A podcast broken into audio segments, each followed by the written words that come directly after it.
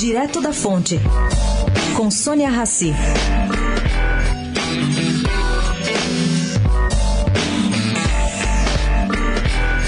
A polêmica decisão da primeira turma do Supremo Tribunal Federal, que anteontem impôs ao senador Aécio Neves recolhimento noturno, não causou surpresa somente pelo ineditismo. Eu explico. O senador mineiro é o terceiro político mais encrencado no Supremo, com 12 processos. Em segundo, vem Romero Jucá, com 14. E no topo da lista, com 18, está o campeão absoluto, senador Renan Calheiros. Pelo jeito, optaram por começar pelo terceiro lugar. Sônia Raci, direto da fonte, para a Rádio Eldorado.